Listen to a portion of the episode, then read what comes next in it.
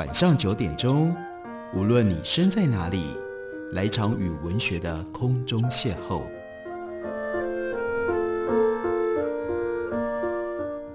杨照谈书，邀您一同遨游文学世界，认识古今中外的经典之作。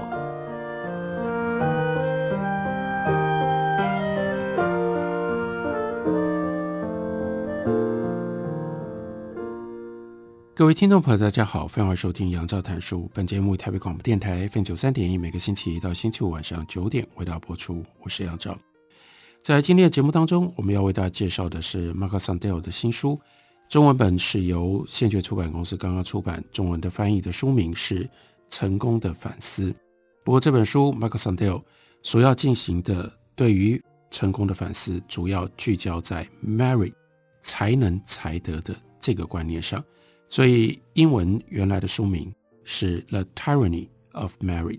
也就是看重才德、才能。现在，在美国的社会，乃至于扩大全世界很多的地方，它都变成了一种 tyranny，它都变成了一种独裁，变成了一种宰制。Marcus Sandel 长期从一九八零年，他就在美国的顶尖大学哈佛大学哲学系任教，所以在书里面有很多部分，他是从教育的角度。从他自己在哈佛所看到或所体会或所惊讶的观察到的现象出发，例如说，他看到的一件事情是，他自己在哈佛大学的学生，因为经过了非常非常困难的一关又一关，让自己挤进到哈佛大学，所以很多孩子呢，被那个过程当中所培养起来的拼搏的本能推着走，以至于他们很难利用大学的时光。来思考、来探索，以及来反省自己到底是谁，人生值得关注的是什么？心理健康出现问题的孩子、大学生多得惊人。这种在 Merit 上面的竞争，那带来的心理伤害，这不是常春藤名校学生所独有的。还引用了一项研究调查，调查了美国一百多所大学，一共六万七千名学生，就发现。大学生的精神失调程度是历史上最高的，除了忧郁跟焦虑症患者增加之外，有五分之一的大学生在过去一年内曾经考虑自杀，很惊人的数字。调查了六万多学生，竟然有五分之一，也就意味着一万多名学生，过去一年当中，短短的一年当中，他们曾经考虑过要自杀，而四分之一的人。被诊断出精神障碍，或者是正在接受精神治疗。二零零二年到二零零七年，美国二十岁到二十四岁的年轻人，也就是进入大学到大学刚毕业的这个年龄层，他们的自杀率增加了百分之三十六。至今，自杀的年轻人比他杀死亡的还要更多了。这在美国的状态，除了临床症状，心理学家发现这一代的大学生。还有一个更幽微的创伤，有一种隐性完美主义的传染病，因为他们常年焦虑拼搏，让年轻人的自我价值感低落，还要仰赖一直不断的有 achievement，一直不断的有成就，一直不断的有人家的赞美去喂养他，并且非常容易受到家长、老师还有招生委员的严苛评价影响，使得他们自我评价，他们的 self esteem。他的自尊非常非常难以维持。主持研究的 Thomas Killian 还有呢 Andrew Hill，他们在报告里面说，在一个人的用处跟价值由他的表现、地位跟形象定义的这个世界里面，不切实际的理想自我不只是值得向往，甚至变得必要。他们调查了四万多名美国、加拿大还有英国的大学生，发现这些青少年的完美心态，从一九八九年到二零一六年。大幅的飙升，其中涉及社会跟家长期望的完美主义倾向，提高了百分之三十二。完美主义是典型的这种强调重视才德 （meritocracy） 这样一种态度的后遗症。在这个年轻人不断的被学校、大学跟职场筛选、挑拣跟排名的时代，这种 meritocracy 社会使得现代人产生了强烈的。必须要一直不断的拼斗的需求，积极的追求表现跟成就。一个人是否能够满足成就需求，就决定了他的才德、他的 merit 以及他的自我价值。顶尖大学的招生制度引发了 achievement mania 这种成就偏执，也甚至奖励了 achievement mania 成就偏执。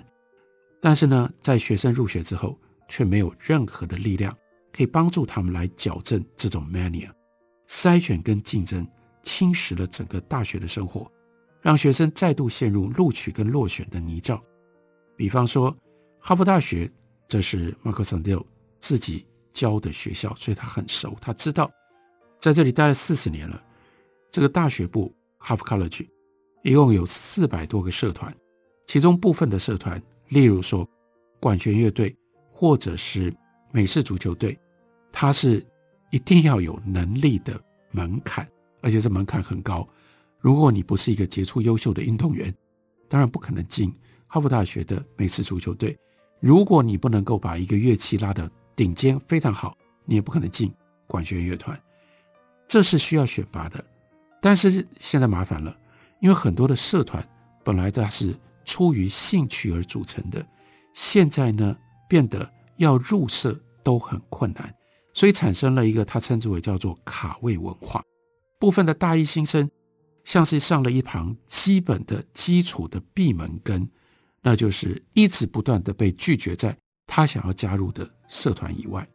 这些学生社团跟大学一样被感染了，都以低招收率作为他们宣传的重点。哈佛大学的一个叫做管理顾问社，他们自称。是哈佛校园最难挤进的，叫专业先修社团。然后呢，就 boast，就告诉大家说：“哎呀，想要进我们这里的学生呢，一共只有百分之十二能够真正进得来。”负责新生训练周跟校园导览的叫做 Crimson Key Society，也标榜他们的高门槛，它只有百分之十一点五的申请者可以获准入社。这社团招生的组长就解释说：“哎呀，因为我们很重要，我们呢要训练去帮新生做导览的这些学生，不能随随便便派人去导览校园。因此呢，这是才能上的需求，这充分反映了才能竞争的创伤跟狂热。卡位文化盛行，凸显了大学已经变成精英社会的训练营，年轻人必须要竞相包装自己。”申请各种事务，也反映了大专院校角色的转变。如今，大学的文凭功能已经远远大过于它的教育的功能，教导跟学习呢，被筛选跟拼斗给取代了。大学校长这些行政机构的人员，他们更在一旁煽风点火，一方面表示好像自己很谦虚，说学生在课外比在课内学得多。或许是指学生在课堂上或自修学生发现疑问，和同学在课外讨论切磋。但是现在像讲这种话，更意味着，哎呀，学生在这里参加社团活动，或他们在这里建立他们自己的人脉，比在课堂上面到底想了什么、学了什么更加的重要。这就是卡位，这就是卡位以及卡位所带来的人脉的资源。另外，现在的美国大学生对于分数斤斤计较。Marcus Sandel 说：“虽然我无法证明近几十年来学生变得更在意分数，但是作为一个教授，他有这样的感觉。”二零一二年，哈佛大学发生学生舞弊事件。他说，在过去常春藤盟校校史上，这是最严重的一次作弊的丑闻，有七十名学生因为课外考试作弊。而被迫休学。二零一七年，哈佛大学荣誉理事会面对多起学术诈欺事件，六十多名学生疑似在资讯科学导论课程舞弊，有六十多名学生疑似在资讯科学导论的课程舞弊。这个作弊不是分数控唯一的表现。美国一所知名的法学院甚至必须要特别叮嘱教职员，不要告诉学生分数什么时候公布，因为经验显示。如果你提早告诉他们公布的日期，不只会引来过多的焦虑，因为经验显示，如果你提早告知他们，公布成绩的日期只会引来过多的焦虑，而没有其他的作用。所以呢，到什么样程度？现在甚至成绩公布的日期都要经过谨慎的安排，让会有焦虑的学生提前去接受 counseling，已经到达这样的程度。Michael Sandel 明确的在学校、在大学里面，tyranny of merit 这种才德机制的霸权展现在两个方向：一方面让出头者你已经进来了，被选上了，你都觉得焦虑，因为你受到完美主义的折磨，并且就产生了精英的傲慢。那另外一边呢，可能更糟，或者是同样糟的，没有被选上的落败者，灰心丧志。甚至因为失败而感觉到羞辱，这两种 tyranny 有着共同的道德的缘起，也就是历走迷心的 merit。个人要为自己的命运完全的负责，成功是自己的功劳，失败是自己的过错，不能够不应该怪罪别人。这种思想虽然激励人心，但由于太过强调个人的责任，使我们很难唤起当前不平等所需要的互助义务以及。休戚与共的感受，这就牵连到 Michael Sandel 这本书的副标题，叫做 “What's Become of the Common Good”。当大家都重视才能，而且认为靠才能取得个人的成功就是理所当然，那 Common Good 呢？那共同的善，或者是共同大家可以去创造出的美好，这不就失落了吗？休息一会儿，我们回来继续聊。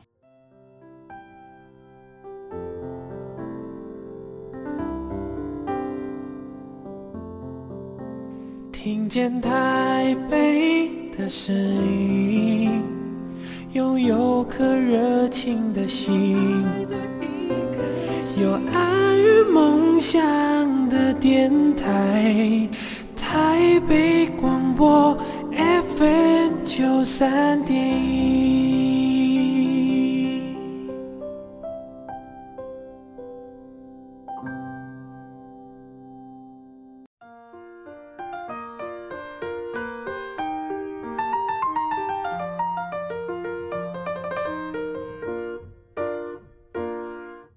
感谢您继续收听《杨照谈书》。本节目以台北广播电台 FM 九三点一，每个星期一到星期五晚上九点为大家播出到九点半。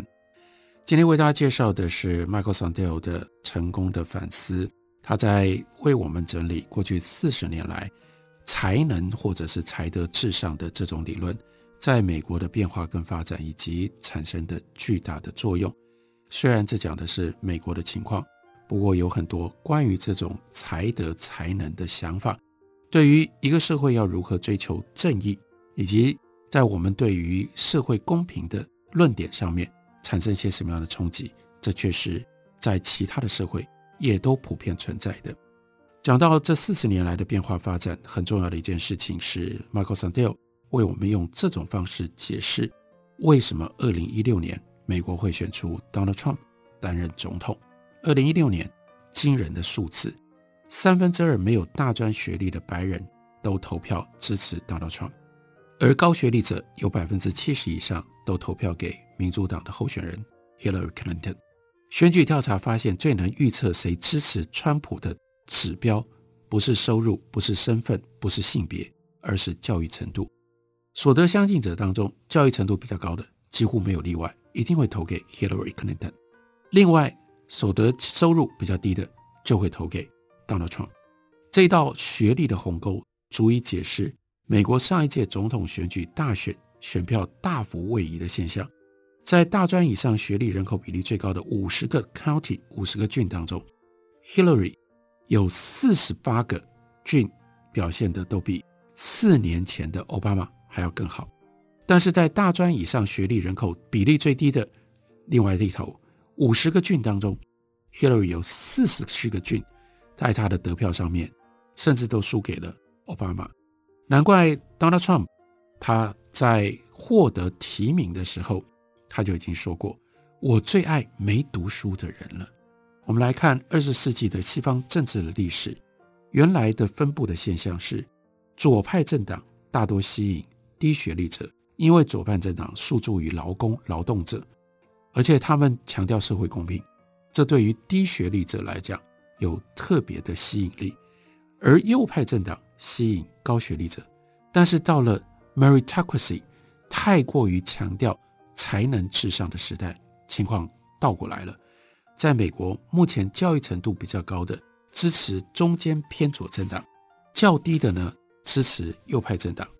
一九四零年到一九七零年代，不具备有大专学历的人，在美国他们多半投给民主党；在英国，他们就投给工党；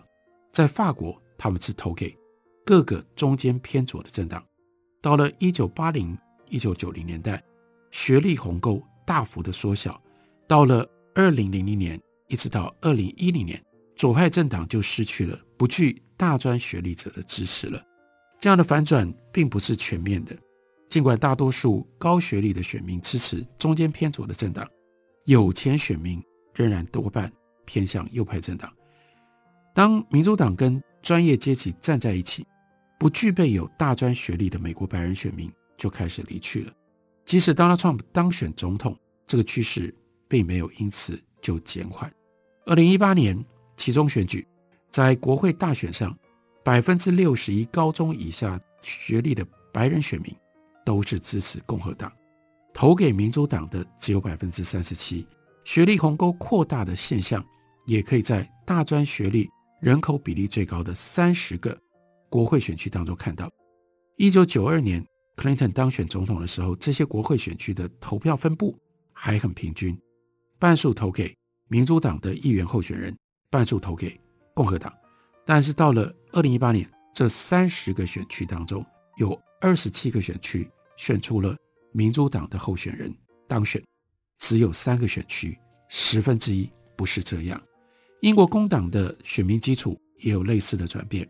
一直到一九八零年代初期，工党仍然有三分之一左右的下议院的议员出身劳动阶级，但是到了二零一零年，就只剩下不到十分之一，所以这就产生了 Mark Sandel 在书里面最重要要检讨的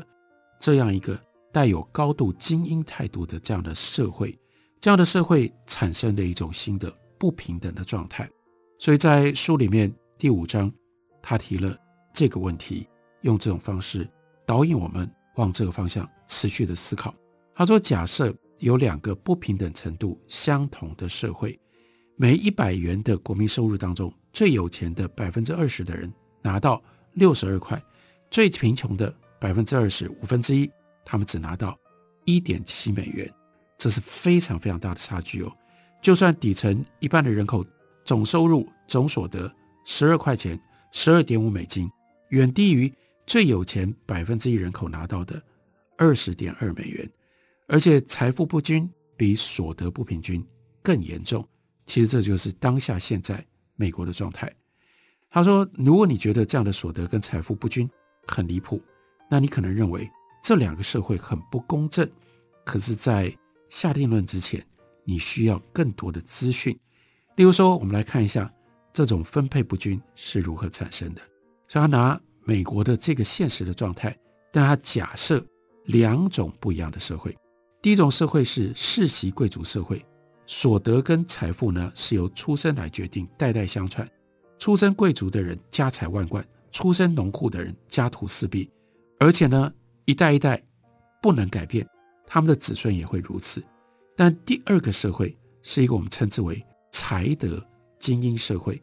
所得跟财富的不均不是因为。你爸爸是谁？然后不是因为遗产，不是因为身份，不是因为地位传统，不是因为家庭的地位，那是努力跟才能造成的差距。那所以要问这个问题了：你想要活在哪一个社会里？知道了这样的资讯，大部分都说：我干嘛要在世袭的贵族社会？那太不公平了。你可能会选择第二个社会，贵族社会是不公平的，因为它按照人的出身划分阶级。不允许人最重要的向上流动，这种才能社会、精英社会不是，它允许人发挥才能，创造改善境遇。所以，如果你是一个人才，如果你很努力，如果你成功了，你就可以爬到那个百分之一呀。这个时候，拥有最大财富的人就是你呀。虽然那是百分之一，可是这百分之一是向你开放的，你为什么会假设自己会变成最低的五分之一的人口，或者是在底下的一半的人口呢？那你当然觉得我要活在可以让我向上流动，这是比较公平的一个社会。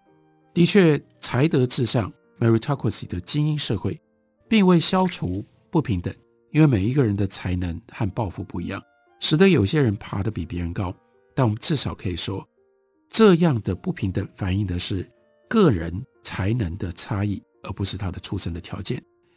在意不平等人，我们要继续追问，这是这本书的重点。你要认真的去探讨不平等。那就算在精英社会，有一些人位于上层，他的起跑点比别人前面。比如说，如果父母亲关爱支持子女，甚至很有钱，或者是呢，你进到了所谓的好学校，有好老师认真尽职在教，那这些在意不平等人，更进一步想要知道，这种精英社会是否采行相关的政策，来确保所有的孩子，不管他的出身，在教育跟文化上都能拥有机会，能够充分实现他的潜能。只有这样，我们才认为这种才能社会、精英社会是公平、是公正的。在这一点上，我要特别提醒大家，这也就是我们今天台湾遇到的最严重的问题。我们有认真的去计较，希望能够确保所有的孩子，不论出身，在教育跟文化上，他们都能够拥有机会去充分实现他们的潜能吗？台湾在这件事情上面，我们做的很少。我也希望提醒大家，也许这是我的偏见，但我真的觉得我们做的很糟。如果不是在这上面，我们有更大的努力，台湾现在不是，未来也不可能朝向更公平的一个社会出现。你要思考一个社会是否公正，你可以自问这个问题。Michael Sandel。要你问，如果你不晓得自己会生在有钱或者是贫穷的家庭，你要选择哪一个社会？依照这个标准，绝大部分的人都会赞同真正机会平等的社会比贵族社会来的公正。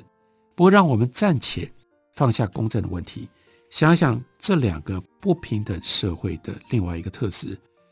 假想你事先知道你会生在上层或者是底层的家庭。你会生在有钱人的家庭，你希望自己活在哪一个社会？如果你会生在贫穷的家庭，你又会选择哪个社会呢？不要忘了，这两个社会都极端的不平等。如果你生在顶层的百分之一的家庭，年平均收入一百三十万美金；如果你生在底层的五分之一的家庭，年平均所得只有五千四百美金，两者差距如此大。你可能说，由于两个社会都非常的贫富不均，就算事先知道自己会生在何种家庭，也无法判断你该选择哪一个社会。Michael Sandel 的重点要让你考虑另外一件事：如果你活在一个贵族社会里，你在穷人家家庭，你知道那不是你的责任，因为你生在错误的家庭里，所以使你穷，使你地位低下。可是，如果你在一个穷的家庭，在这种才能社会里，那是你自己的责任，你必须要自己承认，因为我不够努力，因为我的能力不够，所以我才在这个社会上爬不上去。如果把这样的一个心理因素放进来，再问一次，如果你注定要在一个穷人家庭里，你要选择哪一个社会呢？这是非常切身而且非常深刻的反思，希望大家来读这本书，同时随着。Michael Sandel 他所提出来的这些问题，问我们自己，我们来进行成功的反思。感谢你的收听，明天同一时间我们再会。